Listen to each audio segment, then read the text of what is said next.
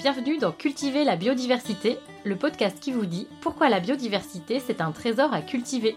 Je suis Estelle Serpollet. Je suis Emma Flippon. Nous sommes ingénieurs agronomes spécialistes de la biodiversité cultivée et passionnés par la sélection participative. Ici, on vous parle de graines, de celles et ceux qui les cultivent et les étudient, de semences paysannes mais pas que, d'autonomie des agriculteurs, de collectifs parce que les semences sont à la base de notre alimentation. Bref, on vous donne des clés pour comprendre l'importance de la diversité génétique dans les systèmes agricoles et des outils pour agir.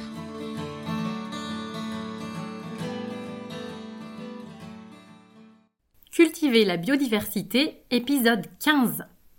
Table ronde, variété, pureté, identité, quand la semence locale glisse vers le chauvinisme.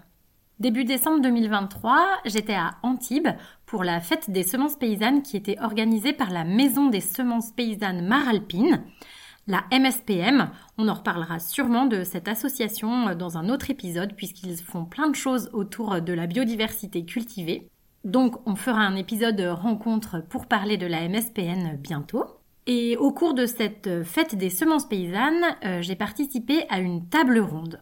C'était une table ronde qui était faite pour se poser des questions autour des semences et des migrations, de ce que les semences et les variétés locales disent de notre histoire, de nos comportements, de nos identités. Et pour partager son expérience, à mes côtés, il y avait aussi Bruno Viennois qui est maraîcher et sélectionneur dans la Loire.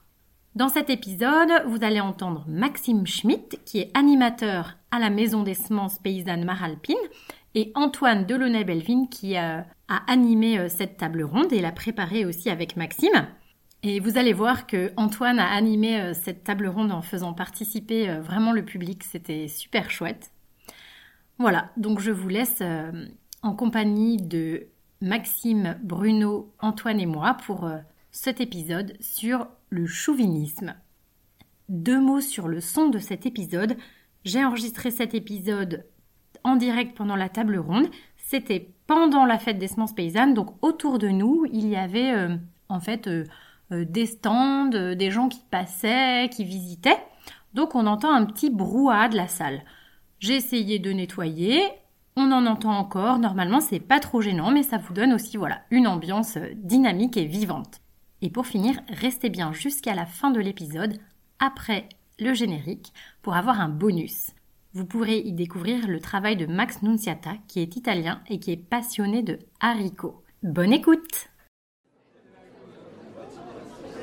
Une conférence va commencer. Approchez, approchez. Venez vous installer.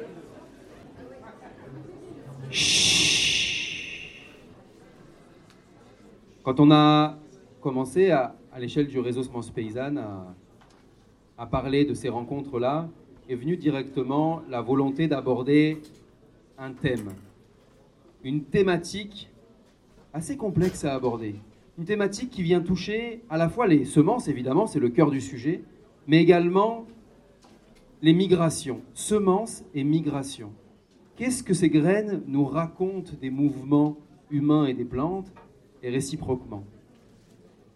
Et on aimerait prendre un, moment, un temps, en effet, euh, assez intense intellectuellement. Un moment pour réfléchir en profondeur aux variétés locales. On n'a fait que dire à quel point nous défendons notamment euh, de nombreuses variétés, dont l'oignon rose de menton, toutes ces variétés locales sur lesquelles on travaille. Et ce local, ce localisme, nous a semblé très important à une étape de l'association d'aborder aussi le revers de sa médaille, de comprendre que la défense de ce qui nous est local, cher, de notre tradition, de notre patrimoine, peut aussi avoir un revers, qui est celui d'ériger des murs autour de ce patrimoine pour se protéger des autres, de protéger de ce qui vient d'ailleurs, d'éviter que s'embâtardissent nos graines. Et tout ce, rapport subtil entre défendre le local tout en comprenant qu'il est nourri, pétri de diversité historique, nous semble un moment important de creuser ce sujet comme une préparation aux rencontres internationales.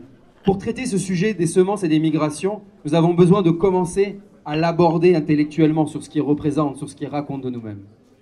Et c'est pour ça qu'aujourd'hui, Antoine, ici, qui se présentera après tout seul, va animer avec nos amis ici, Estelle et Bruno, un moment pour comprendre selon différentes perspectives ce que racontent les semences de l'identité.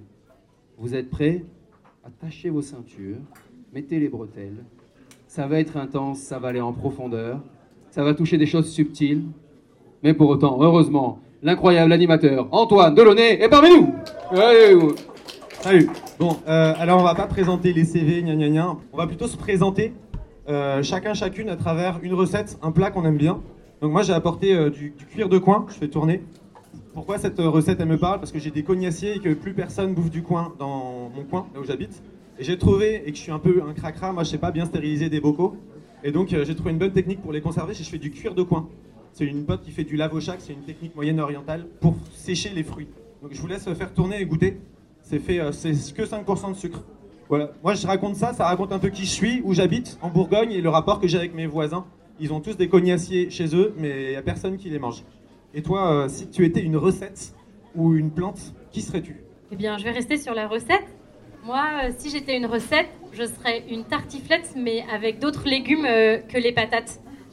Et pourquoi? Parce que euh, je viens de Bretagne, j'habite à Rennes, je travaille à Rennes, je me considère comme bretonne. Mais en fait, j'ai 0% de génétique bretonne. Je viens plutôt de la Savoie, en fait, plutôt des montagnes. Et, donc, quand je fais de la tartiflette, ben, ça me fait penser à mes origines. Mais en fait, j'aime bien mettre d'autres légumes, par exemple des choux-fleurs qui viennent de Bretagne ou autre chose. Voilà, euh, adapter cette recette, euh, faire évoluer cette tradition. Bonjour, je m'appelle Bruno. Donc un, plat qui devrait un peu me, définir, et ben ça serait un. J'habite dans un endroit où il fait froid, la Haute-Loire. On se chauffe au bois, et donc j'adore cuisiner sur la cuisinière à bois, donc des cuissons qui durent très longtemps à basse température, où on peut mettre le fruit de tout ce qui s'est passé pendant la saison. En hiver, on a le temps de maturer un petit peu comme ce qui se passe dans le, dans le plat. Donc par exemple cette année, ben, les légumes du jardin, et les choses que j'ai pu glaner ou qu'on a pu m'apporter au, fil des rencontres, les, citrons confits d'Esther et Joël, l'huile d'olive de Maxime, qui vont venir enrichir un petit peu les légumes locaux euh, de la Haute-Loire, locaux ou moins locaux, on en parler. Bah, Super. Donc, bah, nous, on s'est présenté. Et ce que je vous propose, normalement, c'est des rangées de 4. 4, c'est 2 x 2, si je ne m'abuse. Vous allez pouvoir vous, vous tourner vers votre voisin, votre voisine. Euh, vous en trouvez un si vous n'en avez pas. Et vous vous racontez. Vous avez chacun une minute pour dire euh, Bon, bah, moi, si j'étais une plante, si j'étais une recette qui me raconte, qui raconte qui je suis, ma relation avec les autres. Voilà, je vous laisse discuter avec, euh, avec votre voisin, votre voisine pendant une minute chacun pour vous présenter. Ça va être un peu le brouhaha. Et ensuite, quand je lèverai la main, tout le monde lève la main et on enchaîne sur le reste. C'est parti? Go Et toi, Chloé, si tu étais un plat ou une plante, tu serais quoi? Je serais une pizza. Une pizza parce que j'ai un pied euh, d'origine dans l'Italie. Et dessus, j'y mettrais une poivronade aux olives parce que quand même, la Provence, c'est mon deuxième pied. Et vous, chers auditeurs, si vous étiez un plat, vous seriez quoi? Allez, je vous laisse 2-3 secondes pour y penser. Euh, Le plan, on va essayer de faire euh, 10 minutes par partie. Il y a 6 parties. Ça va être euh, des questions philosophiques. En fait, on pourrait passer 4 heures à discourir de chacune de ces parties. Mais ce qui est intéressant, c'est qu'on va collecter du matériel pour organiser euh, la prochaine grosse rencontre qui durera plusieurs jours. Et on va vous poser des questions. La première question, c'est euh, en fait, où s'arrête le passé? Qui définit ce que c'est que le ici? Qu'est-ce que c'est que le ailleurs? Qu'est-ce que c'est que la dynamique du vivant? Waouh, ouais, c'est des gros programmes. hein. Et ensuite, comment on définit les critères de ce qu'on veut dans la vie C'est des grandes questions, on va les aborder une après une en les illustrant avec des exemples assez simples. Je vais vous poser déjà une question. Est-ce qu'il y a des gens qui n'habitent pas dans la région où ils sont nés ici? Est-ce que vous pouvez lever la main? Ok, c'est presque tout le monde. Est-ce qu'il y a des gens qui, malgré le fait qu'ils soient là depuis 5 ans, 10 ans, 20 ans, ne sont pas encore considérés comme des locaux par les autres? Ok. Ça arrive à beaucoup de gens. Du coup, je pose la question, il faut à combien de temps pour une personne ou pour une espèce pour être considéré comme local 30 ans au moins Ok. Trois générations Bah, Moi, j'ai posé la question en termes de semences. En termes de semences, il faut combien de générations pour être considéré comme local Eh ben, j'en sais rien.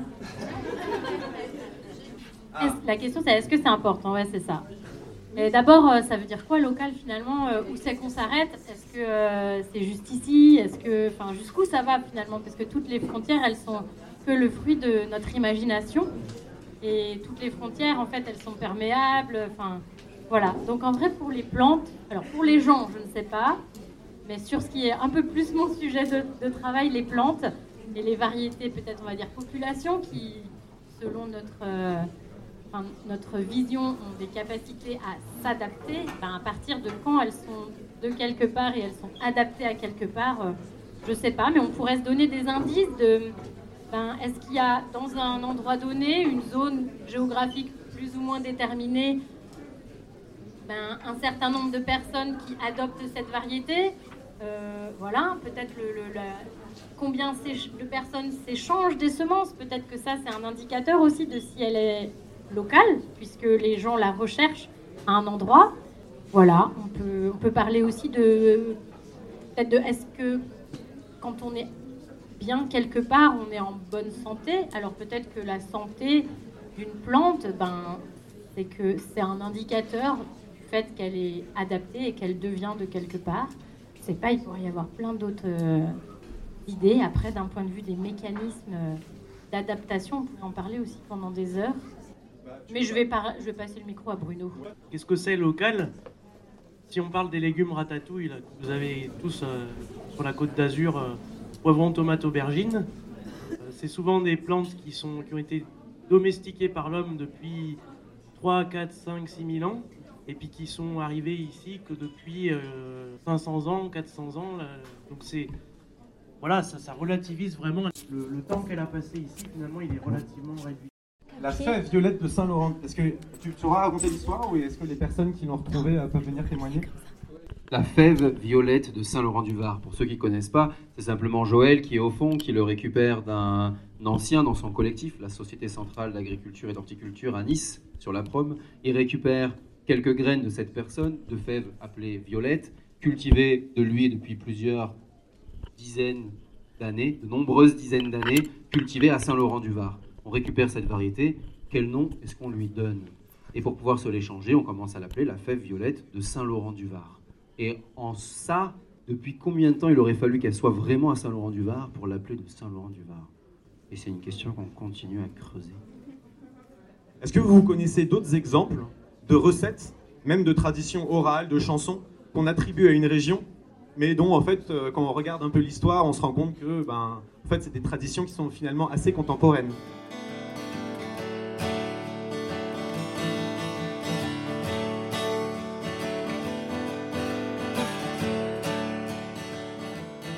Et là-dessus, j'aimerais donner la parole du coup à Estelle, euh, qui va un peu nous parler euh, de, bah, de quelque chose qui est emblématique, en tout cas de la Bretagne, et pourtant. En Bretagne, qu'est-ce qu'on mange?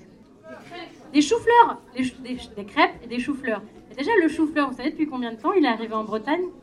Et l'artichaut, pareil ben, En fait, euh, c'est un truc du 19e siècle. Oui, parce qu'avant, sur les côtes bretonnes, du nord de la Bretagne, où aujourd'hui sont cultivés le chou-fleur et l'artichaut, et eh ben en fait, avant, on cultivait quoi? Du sarrasin. Eh ben non, mais on va en parler après du sarrasin.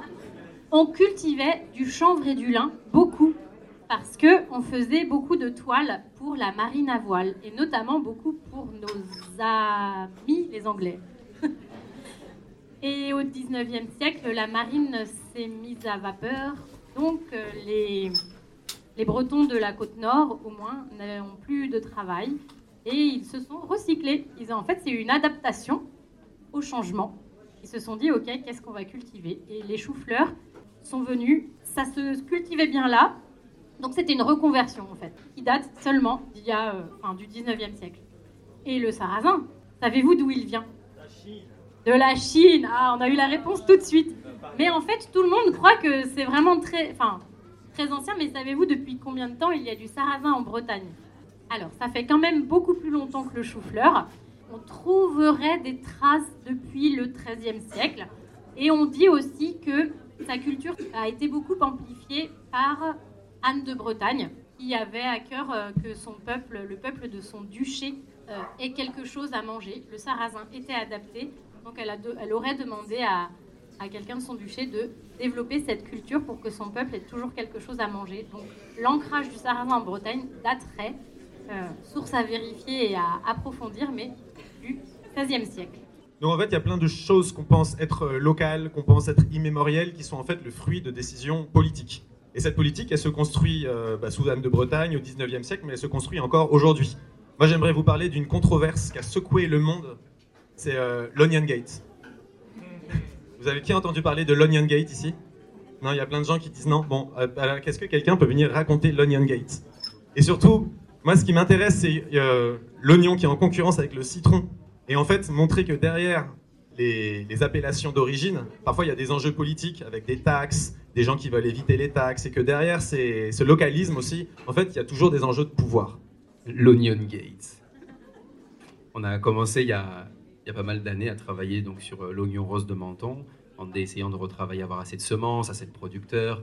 Quand on en a eu assez, on a voulu, euh, bah, grâce à l'inspiration de ce qui se fait euh, avec l'oignon de Tarassac, avec Marie Giraud, qui est là dans la salle, de faire des fêtes paysannes pour valoriser les variétés. Donc on vient à Menton, on prend la place publique pendant une journée pour euh, faire une fête qui parle de l'oignon, mais de la biodiversité cultivée à notre sens, euh, pour parler vraiment à quel point cet oignon est intéressant pour euh, notre patrimoine, pour notre agriculture et pour notre alimentation. Un travail de promotion de la graine jusqu'à l'assiette avec des chefs cuisiniers qui le valorisent, avec tout tourné autour de l'oignon rose de Menton. Et à un moment, on sent que il se passe quelque chose politiquement à Menton, où il y a des réticences à cette variété. dont- Est-ce qu'elle est vraiment de Menton? Est-ce que c'est parce que une dame qui a moins de 100 ans en plus nous a raconté que sa famille le cultive depuis trois générations euh, dans le coin? Est-ce que, est que vraiment on peut prouver que cet oignon-là, c'est l'oignon de Menton? Et, d'utiliser ce mot-là, à quel point ça peut aussi, pour des AOP déjà présentes, comme le citron de Menton, euh, poser des, questions où des gens doivent faire un vrai travail pour avoir euh, une IGP, une AOP qui soit développée et comment nous on peut arriver et dire ça c'est l'oignon rose de Menton et le valoriser comme de la semence locale. À quel point ça, ça peut créer des conflits, créer quelque chose qui vient toucher à quelque chose du patrimoine de ce qui est nous.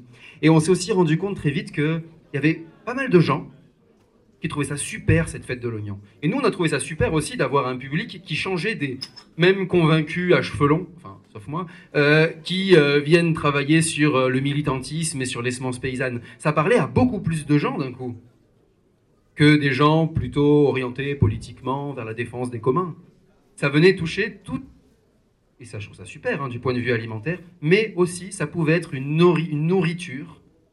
Le fait de défendre cette vraie variété locale pourrait être aussi quelque chose qu'on a bien de chez nous et qui se trouve nulle part ailleurs et qu'il faut absolument défendre et dont il faut garder la pureté. Et la pureté, en fait, c'est quelque chose qui est assez questionnable. Alors moi, j'y connais rien du tout. Du coup, on va parler, on va commencer à donner des acronymes, à parler de concepts. Si vous n'y comprenez rien, comme moi, n'hésitez pas à lever la main. On va parler Grex, Pops, Peps, Poops, Flox. Euh, ça fait plein d'acronymes un peu chelous, certains que j'ai inventés. Euh, mais avant de donner ces acronymes, euh, vouloir garder cette pureté, euh, est-ce que c'est intéressant, surtout dans un monde qui change? Je passe la parole à Bruno, il va vous en dire plus. Alors, est-ce que c'est intéressant de vouloir garder la pureté ou d'avoir de la pureté? Euh, Moi, j'en suis pas persuadé. Et euh, je vous ai amené un, un- panel de maïs doux qui pousse sur ma ferme, par exemple, où j'ai mis dans le même champ il y a, il y a, il y a 7-8 ans différentes sortes de maïs doux. J'ai laissé d'abord se mélanger les unes avec les autres, se polliniser librement les unes avec les autres sans intervenir. Et puis petit à petit, j'ai commencé à venir avec mes petites mains enlever les fleurs mâles juste avant la floraison des plantes qui ont l'air les moins vigoureuses ou qui ont l'air d'avoir des épis qui sont, où il n'y en a qu'un par plant, par exemple. Et donc, au bout de quelques années, je me retrouve avec un maïs doux qui produit bon an, mal an toujours du maïs doux, qui est très variable. Il n'y a, y a pas un épi pareil. Mais finalement, moi, qu'est-ce que je fais? Je ne fais pas du maïs doux en boîte euh, géant vert. Je vais au marché avec mon maïs doux. Donc les gens, ils sont très contents de trouver des, épis qui sont tous différents, avec plein de couleurs. Et voilà, ça suffit. Et quel est l'intérêt aussi d'avoir euh, cette diversité? Au-delà du fait que ça, ça marche et que les gens l'achètent par rapport. euh, Moi, j'ai entendu dire en tout cas qu'il y avait des gens qui, euh, étaient hyper fiers de leurs variétés anciennes, mais que les variétés anciennes ne poussaient plus. euh, aux endroits auxquels elles étaient attachées, notamment avec les problèmes hydriques, de réchauffement climatique, et que d'une certaine manière, euh, bah, cette, euh, d'une certaine manière la, diversité intraspécifique.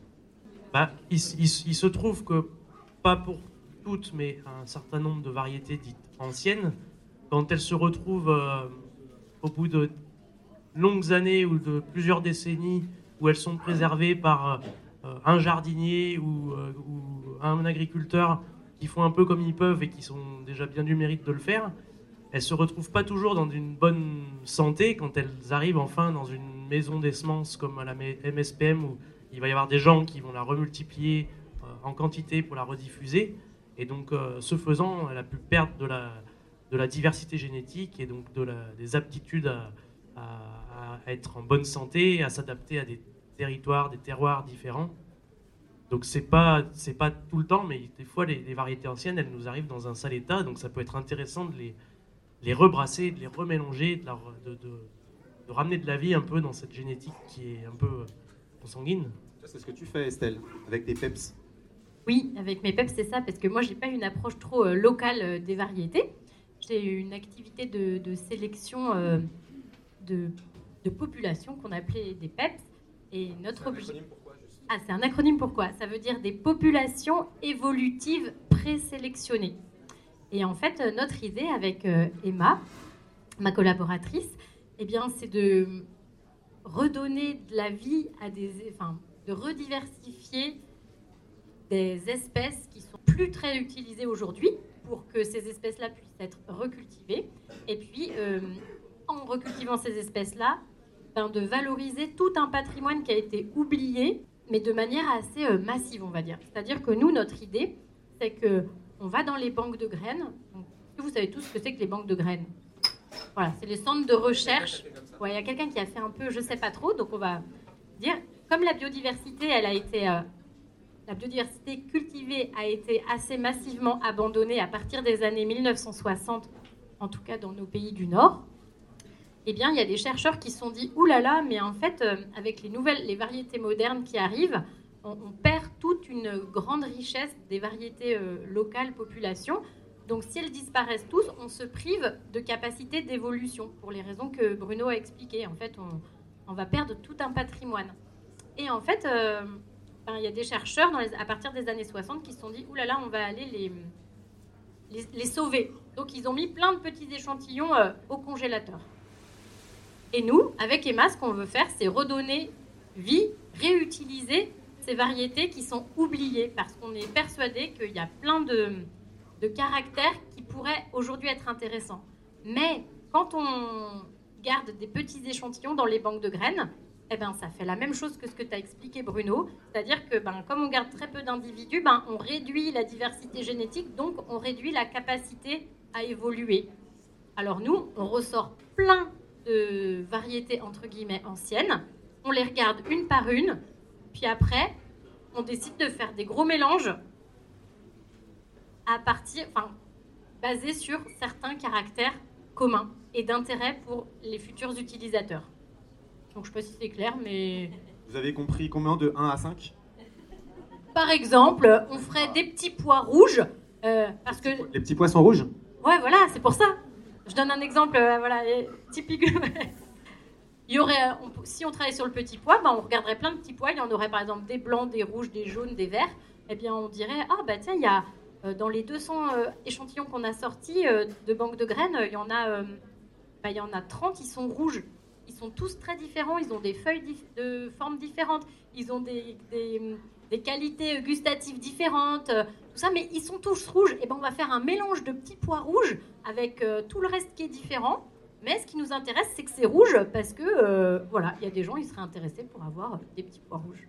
Et donc, euh, ce mélange-là de rouge, ben, une fois qu'il va chez un agriculteur, chez un autre, chez un autre, ben, les petits pois seraient toujours rouges, mais grâce à la diversité génétique du mélange, ce mélange s'adapterait aux différentes conditions de là où il serait cultivé. Peut-être que ça recréera des espèces, des petits pois, des petits pois rouges euh, des populations spécifiques. Eh bien voilà. Ça s'adapte au bout d'un certain nombre de générations. Et on dit qu'elles sont présélectionnées parce que cette diversité qu'on garde volontairement dans nos populations, elles sont faites pour que chaque personne qui recevrait ces populations puisse lui-même continuer de sélectionner dans cette diversité.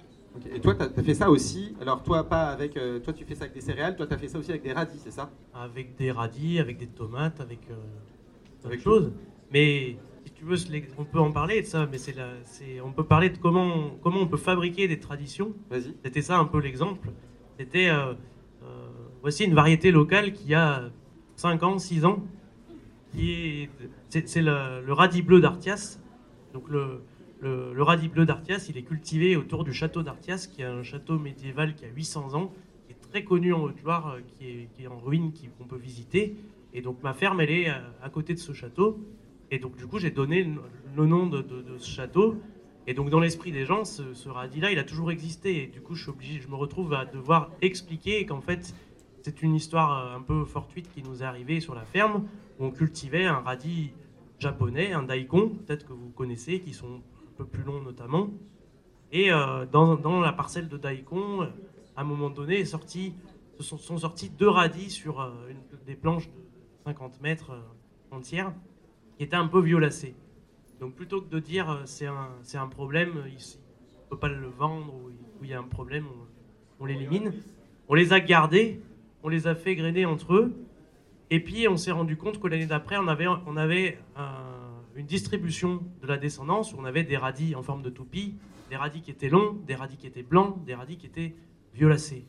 Et on s'est dit, ah ben, ça serait rigolo quand même d'arriver à, revenir sur une forme et sur une texture et sur un piquant de radis japonais que, les gens connaissent, qui est doux euh, et, juteux, mais avec cette couleur bleue qui est sympathique et qu'on aime bien. Et en ce faisant, on s'est dit, ben, on va essayer de regarder dans le catalogue du semencier nous a vendu les graines, qu'est-ce qu'il pouvait bien avoir comme radis bleu qui aurait pu donner euh, ce pollen-là et, pourquoi il y a des radis en forme de toupie qui sortent euh, la génération d'après? Effectivement, on a vu qu'ils vendaient un radis euh, Blauer Winter, un radis allemand de conservation qui, euh, qui, a une chair très ferme. Donc on a sélectionné pour avoir une, une chair juteuse, fondante et qui soit pas piquant et qui soit long. Alors là, il est c'est un tordu, mais c'était pour rentrer dans le, dans le, sac à dos, mais normalement ils sont, ils sont droits. Mais du coup, dans l'idée des gens, c'est une variété locale, alors qu'en fait, c'est une fabrication de toutes pièces très récentes. Bah, en fait, tout le monde fait ça. Une hein. variété locale. Factuellement, il y a plein de traditions, euh, que ce soit euh, Noël, le Beaujolais nouveau, il y a plein de trucs euh, qu'on considère comme immémoriaux et qui en fait sont des trucs très très contemporains. Et c'est ok en fait de créer des traditions tant qu'on n'est pas à rouler les gens dans la farine et qu'on explique d'où ça vient et même pour. Alors que ce soit, on peut créer des traditions. Il y a euh, Cornelius Castoriadis qui a dit des trucs très intéressants là-dessus, mais on n'a pas le temps d'approfondir. On écrira un article avec toutes les refs. Euh, comme ça, on pourra vous l'envoyer, vous pourrez continuer à contribuer. Et même en fait, même pour continuer à garder des traditions vivantes, parfois on est obligé de, de feinter, et ça, ça existe euh, dans l'agriculture, mais ça existe aussi dans la culture, dans les chansons, dans la danse.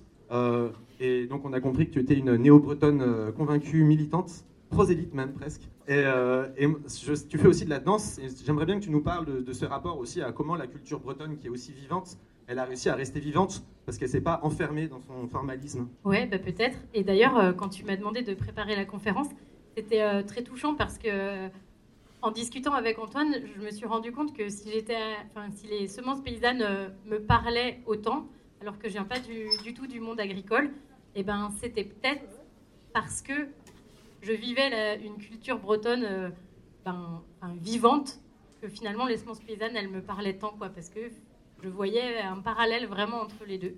Et ce parallèle, c'est euh, ben, une tradition vivante, justement, qui est toujours en, cours d'évolution. Et qu'est-ce qui se passe en Bretagne? Et eh ben, En Bretagne, il y a une grande euh, tradition de, de danse et de musique, au moins. En tout cas, moi, c'est celle que je pratique. Oui, alors il n'y a pas que des danses avec les petits doigts, faut arrêter. Même si c'est vrai, c'est pas partout. Ben, en fait, ouais, parce que on, danse beaucoup en Bretagne, on, chante euh, et on fait de la musique euh, traditionnelle, mais on peut la faire traditionnelle comme il y a 100 ans, voire plus, ou on peut la faire aussi avec nos outils d'aujourd'hui. Et nous, c'est ce qu'on fait en fait. On a ce qu'on appelle euh, des fest Vous connaissez ce que c'est les fest Ah, vous connaissez super. C'est comme des balles folk, mais en fait, on danse bah, quasiment que des danses bretonnes. Et euh, ben, en fait, c'est bien, mais finalement, quand on danse, on voit bien que pour une même danse, tout le monde fait à peu près la même chose, mais chacun a son style. Et puis, en fait, ben, les musiciens qui viennent jouer, eh ben, il pourrait avoir que des bignoux et des bombardes, ou que chanter sans instrument, ou qu'avoir des violons et des accordéons. Eh ben non, en fait. Depuis les années 60-70, eh ben en fait, euh, on voit qu'il y a des nouveaux instruments qui apparaissent dans les, dans les groupes euh, de musique bretonne. Et moi, j'ai fait partie d'un groupe euh, de musique bretonne, ça joue de la flûte traversière. Bah, la flûte traversière, ça n'a jamais été un instrument traditionnel breton. Et puis, j'avais une collègue qui faisait du saxophone et on avait une percussion. Ben voilà, et on faisait de la musique trad, mais avec ces nouveaux instruments. Et puis, il y a des groupes, ils ont un style, par exemple, un style jazzy ou un style euh, de musique de cirque. Par contre, on arrive toujours à reconnaître quelle danse ils font parce qu'ils gardent l'esprit de la danse. Ils gardent une espèce de structure de base qui fait qu'on a la tradition, mais elle évolue. Et donc c'est ça qu'on appelle la culture vivante. Elle est adaptée à aujourd'hui et elle nous fait toujours plaisir, toujours vivre et, elle continue d'avancer avec euh, les gens qui la font. Quelle est la fonction de la culture? C'est beau ça.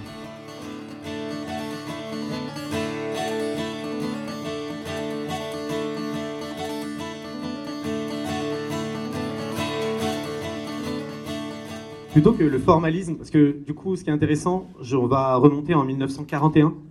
Il y a euh, le régime de Vichy qui crée le GNIS, devenu SEMAE, ça, euh, qui s'intéresse dans un contexte d'industrialisation, à garder des productions qui soient, euh, qui soient homogènes, spécifiques, stables, et distinctes, stables et homogènes. DHS. Et ce qui est intéressant, c'est que c'est des critères qui sont intéressants pour l'industrialisation, ah, tu veux qu'on explique chacun des. Alors, GNIS, bah, j'ai donné la parole à quelqu'un qui s'y connaît beaucoup mieux que moi. Bah, c'est le nom de la, c'est l'acronyme de l'interprofession euh, semencière. C'est groupement, national, interprofessionnel. Interprofessionnel des semences.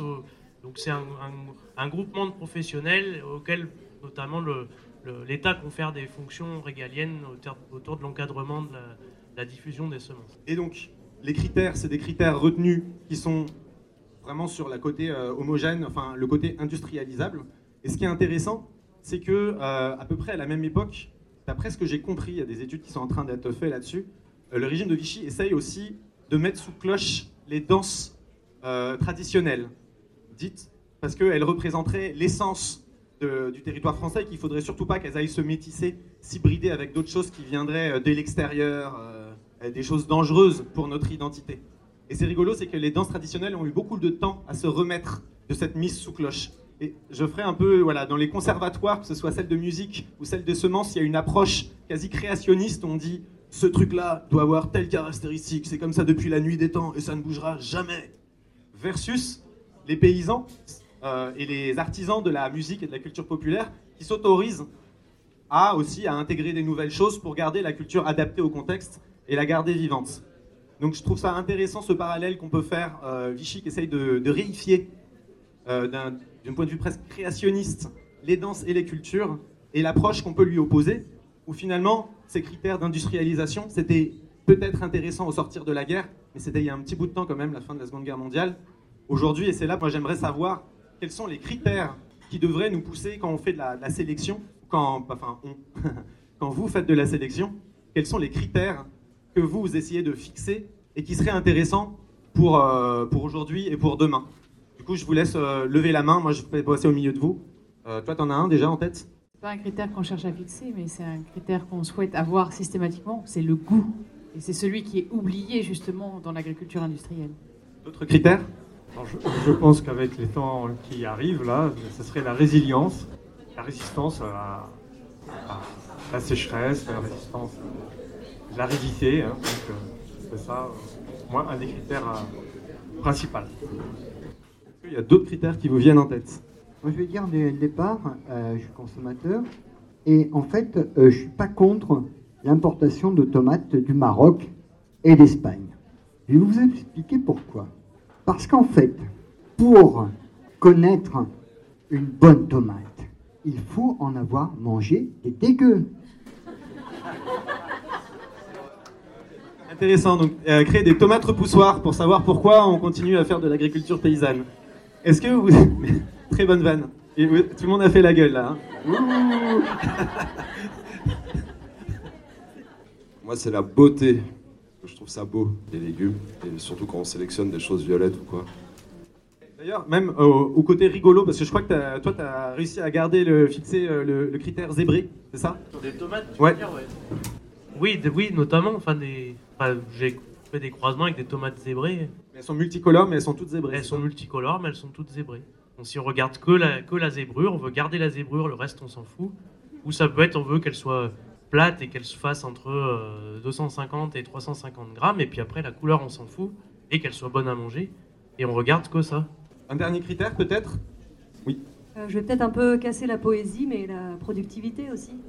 Intéressant. Ah, attention, encore. Qu'elle soit reproductible. C'est intéressant. Et alors, moi, ce que j'ai cru comprendre aussi, c'est qu'il y a des gens, ils reviennent sur leurs propres critères. Il y avait des gens qui avaient bossé sur ce fameux oignon rose de menton, qui fait euh, couler tant d'encre et de jus, de citron. Euh, et il y avait des gens qui avaient fixé, euh, qui fait un cahier des charges slow food pour cet oignon rose de menton. Et là, ils se sont rendus compte qu'ils voulaient le rechanger. Est-ce que tu peux, tu peux nous en dire un peu plus? Alors l'oignon rose de menton, euh, on cherche à le diffuser et à le cultiver partout dans la région, mais euh, sur le littoral, enfin dans les Alpes-Maritimes, on a des zones littorales, on a aussi des montagnes et les calendriers de semis sont pas du tout les mêmes. Et donc cet oignon, quand on l'a récupéré, on l'a récupéré aussi avec son histoire. Et c'est bien important, avec la semence, transmettre les savoirs et les savoir-faire qui sont liés à cette semence. Et donc quand on l'a récupéré, on l'a récupéré avec son calendrier de semences. Cet oignon, il se sème à la lune d'août, il se repique dans les champs en octobre et il se récolte en juillet. Seulement, quand on a voulu le mettre à la montagne, ben, tout l'hiver, c'est sous la neige, il fait euh, des températures négatives et euh, qu'est-ce qu'on fait avec cet oignon? Qu'à cela ne tienne, euh, nos paysans qui sont dans les montagnes ont dit ben, on va le semer en février comme on sème tous les autres oignons. Et en fait, ça marche. On arrive à récupérer de l'oignon aussi. Et on avait déjà écrit le cahier des charges Slow Food. Mais alors, donc, nos paysans qui les cultivent à la montagne, ils sont pas dans le cahier des charges Slow Food? On peut plus les appeler des oignons roses de menton? Bah, quand même, ils ont un peu la même forme, mais ils, ont- ils sont aussi doux et ils sont aussi bons. Alors, comment on fait quelque chose qui inclut et non pas qui exclut? Vous avez deux heures. Euh, on arrive doucement vers euh, la fin de cette euh, table ronde. Moi, j'aimerais peut-être, peut-être que vous preniez un temps de réflexion. J'aimerais bien, du coup, on va organiser des rencontres dans quelques quelques trimestres, et j'aimerais bien que vous puissiez nous raconter des histoires, de recettes, de plantes comme ça qui euh, permettent de réinventer la tradition, de s'adapter au contexte. Euh, voilà, je vous laisse réfléchir soit à ça, et ensuite vous viendrez nous apporter vos post-it, soit aussi euh, à des questions que vous aimeriez poser peut-être à Estelle et à Bruno. Donc je vous laisse, je vais leur laisser le petit mot de la fin pour dire peut-être une chose qu'ils auraient envie de partager, un coup de gueule, une actualité, une petite annonce. Tu vends une Clio, je crois. Euh, et pendant ce temps-là, je vous laisse euh, bah, écrire sur ce petit, euh, une petite anecdote qui vous plaît. On fera circuler le micro une dernière fois avant de, clore cette, cette conférence. Oui, ah bah, c'est peut-être dans les critères, tiens, justement, que j'ai oublié. Un coup de gueule, un coup de gueule ou une précision qui est assez actuelle. C'est que, bah, en tout cas, quand je vous ai raconté comment on fait nos PEPS, nous, on va chercher des, des variétés traditionnelles dans les banques de graines, mais dans les banques de graines, il n'y a pas que des variétés traditionnelles, il y a de tout. Et nous, on fait bien attention de prendre que des variétés land race, ça veut dire des variétés qui ont été normalement que cultivées par des agriculteurs qui ne sont pas passés entre les mains de semenciers. Parce qu'aujourd'hui, les semenciers, ils ont plein de super méga outils pour créer de la diversité et adapter des plantes. Et ces outils-là, ça s'appelle des biotechnologies. Et en ce moment, il y a une loi qui, va, est en préparation euh, à l'Europe pour euh, intégrer, accepter plein de biotechnologies dans les semences. En tout cas, moi personnellement, j'en veux pas dans la biodiversité cultivée parce que je crois qu'elle est assez riche pour nous apporter toute l'adaptation dont on a besoin grâce à tout ce qu'elle a elle-même à l'intérieur et qu'on n'a pas besoin de ces outils biotechnologiques pour créer de la nouvelle tradition, enfin pour faire, pour continuer de coévoluer avec euh, les plantes qu'on cultive pour se nourrir. Donc voilà, moi un critère finalement que j'ai oublié et que je voudrais, que je souhaiterais absolument qui, qui continue d'exister pour les semences paysannes, c'est euh, la naturalité et donc pas d'ingénierie génétique dans les semences. Moi, j'ai une petite anecdote sur, euh, cette, cet oignon rose de menton et de cette problématique du localisme, de la pureté, de la variété, etc. Euh, bah, il se trouve que la MSPM m'a donné un petit échantillon il y a deux ans d'oignon rose de menton, horreur. Il est sorti de son terroir initial. Et euh, il se trouve que je l'ai cultivé en Haute-Loire, et il se trouve que je l'ai emmené au marché, et il se trouve que les gens ont adoré cet oignon. Et quand on leur parle de tout, euh, de l'aventure humaine autour de cet oignon, avec la MSPM, la déclaration de commun aussi, bah, il se trouve que ça parle énormément aux gens. Et, donc, euh, on, en a gardé en Haute-Loire pour faire de la semence. Donc, bientôt, la maison de la semence de la Haute-Loire, on aura, on aura des pleins tiroirs et tous les jardiniers de Haute-Loire en auront. Mais du coup, vous pourriez vous, dire ce, le patrimoine de cette plante est menacé, mais en fait, il va être renforcé par le fait qu'il va y avoir des, signataires par- en masse de, la déclaration de commun. Donc, et puis que ça va essaimer la- le- travail qui a été fait de la MSPM avec cet oignon, il va donner des idées en Haute-Loire aussi pour protéger peut-être des variétés qu'on pourrait avoir envie de, de- de cette manière. J'aimerais juste aussi terminer, euh, moi j'ai quelque chose sur lequel j'ai envie d'attirer l'attention, c'est qu'il y a un besoin d'appartenance euh, qui est quasi physiologique. On a besoin de se retrouver euh, de gens qui on n'a pas besoin de, avec qui c'est facile de s'exprimer, on a besoin de, de se sentir attaché à un territoire, à- et en fait ce sentiment d'appartenance qui fait que les gens ont envie d'avoir euh, des courgettes des longues de Nice, euh, du ceci, euh, du charolais de Bourgogne, etc. etc. Enfin, c'est important de recréer des traditions et de pas juste créer cette biodiversité sans créer ce côté affectif et militant et politique que tu, que tu donnes. Parce que si on ne le crée pas, en fait, d'autres vont les récupérer et vont utiliser des arguments pseudo-biologiques ou réactionnaires pour attirer à eux ce besoin, ce besoin d'appartenance et ce besoin de- d'identité qui est rassurant. Donc en fait, euh, moi c'est là-dessus que j'aurais envie de terminer, c'est créer des traditions, créer du folklore sans mentir, mais euh, pour pas laisser l'identité aux identitaires qui l'utilisent mal. Ce, serait mon, ce serait mon invitation.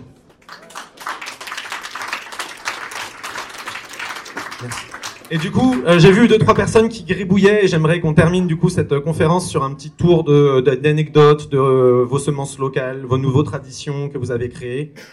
Toi, je t'ai vu écrire là-bas, non? J'ai rêvé. Si ce n'est pas le cas, je vais peut-être donner. J'ai dit un mot, deux définitions. Euh, donc, vous vous souvenez le PEPS? Qui se souvient de ce que ça veut dire le PEPS? Population évolutive présélectionnée. Mais il y a aussi deux autres termes, euh, peut-être qu'il faudra retenir. C'est euh, deux concepts. Max, sois un peu plus attentif parce que je crois que tu appuies sur l'épaule. Max, il y a deux autres termes qu'il faut peut-être un peu définir. C'est les flox et les grecs. Alors, les flox et les grecs, c'est pas des onomatopées, c'est pas des sandwichs, mais qu'est-ce que c'est? Alors c'est différents termes qu'on n'a pas en français. Je trouve ça que le mot peps, il est sympa parce qu'il est à la fois dynamique. C'est a, bah oui, exactement. Alors que le, le problème même du mot variété, qu'on utilise toutes ces variétés locales, même la définition du mot variété, c'est une invention assez récente. Dans mon village, à Ceriana, en Italie, en dialecte, on dit encore qualità, la qualité. On parle de l'usage avant de parler de la variété. Et tout ce qu'on a vu là aujourd'hui nous donne un peu une idée à quel point c'est une construction politique, ce mot variété, qui nous donne un regard fixiste, qui fixe les choses sur la biodiversité cultivée. Et pour le relativiser, il y a besoin aussi d'avoir des mots qui sont adaptés. On peut utiliser variété population, donc de rajouter en plus que c'est une variété qui, par définition, est censée être homogène, stable et distincte des autres, en rajoutant des qualificatifs de population pour donner le caractère ouvert de sa génétique, mais des mots dynamiques comme le mot PEPS peuvent être intéressants. Aujourd'hui, des, des collègues producteurs aux États-Unis ont ces termes plutôt de GREX, G-R-E-X, de métapopulation, des mélanges qui sont ensuite fixés, mais que sur les caractères d'intérêt. On veut un maïs doux, il faut évidemment que tout soit doux. On veut une bonne courgette, il faut qu'elle soit évidemment toute bonne sur le goût, mais après, essayez de s'en foutre sur tout le reste pour apporter un maximum de diversité, un maximum de dynamisme, un maximum de vigueur à ces populations qui bénéficient du meilleur de l'un et du meilleur de l'autre. Et en ça, ces mots-là viennent sont à réinventer, à se réapproprier pour savoir ensuite les diffuser et donner un autre regard sur notre biodiversité cultivée. Et dans ces mélanges où il y a plein de diversité, justement, tu parlais de garder le meilleur de l'un et le meilleur de l'autre, mais euh, c'est souvent quelque chose que, à Graines de Liberté, euh, un établissement semencier artisanal euh, qui est en train de se monter en Bretagne, ils disent souvent, eh ben, c'est aussi que dans la diversité, bah, il y a des choses parfois qu'on veut pas trop, il y a des caractères peut-être plus faibles, eh ben, qu'on les accepte aussi. Parce que finalement, c'est aussi ça, euh, si on transpose aux humains, on fait aussi société comme ça. C'est pas qu'en n'ayant que des gens qui sont bien, ou qui sont comme ceci ou comme cela, c'est que la diversité, euh, en fait, c'est de s'accepter les uns tels que les autres, tels qu'on est, et que le faible, qui est quelque part aujourd'hui faible dans un contexte particulier, il sera peut-être le fort plus tard. Donc, il faut continuer de vivre avec lui. Et c'est ça aussi l'intérêt de garder la diversité dans la biodiversité cultivée. Eh bien, ce sera le mot de la fin. Du coup, euh, merci pour votre attention. Euh, à bientôt. Et voilà pour cette table ronde sur le chauvinisme. Donc maintenant, vous devez savoir un peu plus ce qu'est le chauvinisme. On aurait pu encore continuer longtemps et approfondir beaucoup plus, évidemment, comme toujours, mais vous avez déjà des exemples concrets de réflexion sur des questions de fond autour des populations et de la notion de localité, de tradition. En bref, les semences, la biodiversité cultivée, ben c'est comme nous, c'est dynamique et ça évolue avec nous. Un grand merci encore à Antoine Delaunay, à Maxime Schmitt pour l'organisation, la préparation et l'animation de cette table ronde et un grand bravo à la MSPM de manière plus générale pour cette belle fête des semences paysannes. Un grand merci aussi à Bruno pour son témoignage et à toutes les personnes du public qui ont rendu ces échanges très vivants. Si vous avez aimé cet épisode et ce podcast en général, eh bien surtout n'hésitez pas, comme d'habitude, à le partager à des gens euh, que vous pensez intéressés par ces sujets. Vous pouvez le faire de manière traditionnelle par le bouche à oreille sur les réseaux sociaux, Facebook, Instagram et LinkedIn. Euh, quoique, en fait, ce serait pas plutôt les réseaux sociaux, la tradition d'aujourd'hui et le bouche à oreille, un truc archaïque Oh là là, je sais plus moi, avec toutes ces histoires de tradition, de quand ça commence et tout, euh, voilà. Encore un bel exemple du fait qu'une tradition, finalement, ben, c'est évolutif. Et si vous pouvez, eh bien, on vous invite euh, de nouveau à nous soutenir financièrement. Et oui, c'est la nouveauté 2024. Après avoir perdu euh, le site sur lequel on pouvait récolter euh, des tips, eh bien, on a trouvé un autre site sur lequel vous pouvez nous soutenir qui s'appelle Libérapay. Donc, vous trouverez le lien dans la description. Alors voilà, même de manière très modeste, ça nous sera très utile si vous pouvez nous donner un euro par mois, par exemple. Un grand merci d'avance et à bientôt pour le prochain épisode. Et n'oubliez pas, pour sauver la biodiversité, mangez-la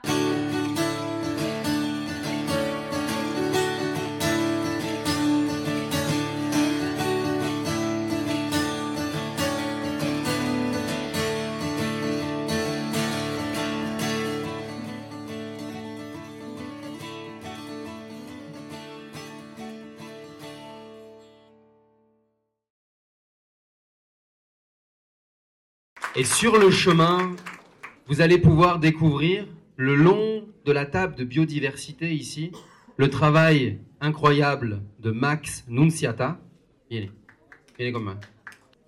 qui met en pratique ce qui vient de se dire, comme le fait déjà aussi Bruno, notamment sur de nombreuses légumineuses, un collectionneur italien du Piémont, à Volpiano, qui cultive des milliers de variétés. Quante varietà di, di piselli hai portato oggi? 400, di più. Alors, il cultive jusqu'à 400 variétés de Pisum sativum, de pois, hein. pas simplement le petit pois bonduel, mais également 3999 autres. Vulgaris. Quante varietà fai? Et il collectionne en, en pureté variétale plus de 15 000 variétés de Phaseolus vulgaris, comme on dit dans le métier, des haricots, quoi, hein, pour le dire plus vulgairement. Et parmi aussi tous les pois chiches, les pois carrés, et de nombreuses fèves et autres diversités, aujourd'hui, il est venu, depuis le Piémont, pour apporter tout un travail de sa collection, pour réussir à voir, à percevoir toute cette diversité qui, lui, en tant que collectionneur, amène du monde entier grâce à Facebook, Internet, et tous les réseaux connectés qui lui permet, mais concrètement, d'avoir une énorme biodiversité qui arrive dans sa boîte aux lettres, lui permet de les cultiver, ensuite de les observer, de les comparer, de les mettre côte à côte, et vous allez pouvoir voir toutes ces toutes petites graines qui racontent des histoires du monde entier, mises méticuleusement unes à côté les unes des autres là-bas. Et en plus de ce travail, a commencé un autre parcours, celui de prendre toutes ces variétés, notamment sur les haricots ou sur les petits pois, de les mélanger, d'être très fixiste sur certains caractères. Et je le dis pour lui, pour éviter la traduction tout de suite, dans lequel, quand je suis allé dans son jardin, là où il cultivait toutes ces variétés en pureté variétale, qui étaient intéressantes à observer comme variétés locales de plein de localités, à côté, il a commencé à les mélanger, toutes celles qui, par exemple, poussaient à 1m80 et avaient un haricot de la même taille pour être homogène sur la cuisson. Et une fois ces caractères fixés, de mélanger tout le reste, exactement ce qu'on vient d'expliquer, de favoriser les hybridations entre tous ces haricots les uns avec les autres, en les mélangeant strictement, en ouvrant certaines fleurs, en favorisant les pollinisations croisées, en récupérant de façon privilégiée celles qui semblaient être métissées à l'échelle de la graine, ce que l'on peut observer par chance sur de nombreuses légumineuses, pour ensuite les ressemer et les soumettre à des pressions de sélection très strictes, c'est-à-dire pas de flotte, pas d'eau pendant des mois, jusqu'à voir seulement les quelques rares qui survivent parmi toutes celles-ci, et celles qui survivent qui se croisent entre elles, et ainsi de suite lui donnent des populations dynamiques où un travail d'un humble jardinier sur quelques mètres carrés dans un jardin fait le travail de nombreux chercheurs sur Terre à lui tout seul, pour être capable d'avoir résultat au bout de quelques années une population qui est capable, sans eau, d'être largement meilleure, capable de nourrir ses enfants et de nombreuses personnes qui récupèrent ses graines.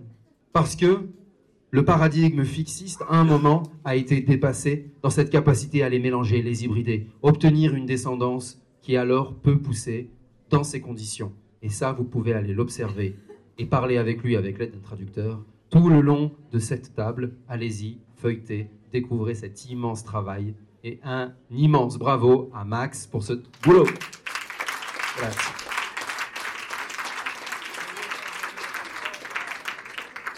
Tout ça sans aucune biotechnologie. Il va vous distribuer un petit peu de graines aussi si vous voulez, que vous puissiez les semer tous chez vous, les rapporter aux rencontres internationales et on remélange tout ça.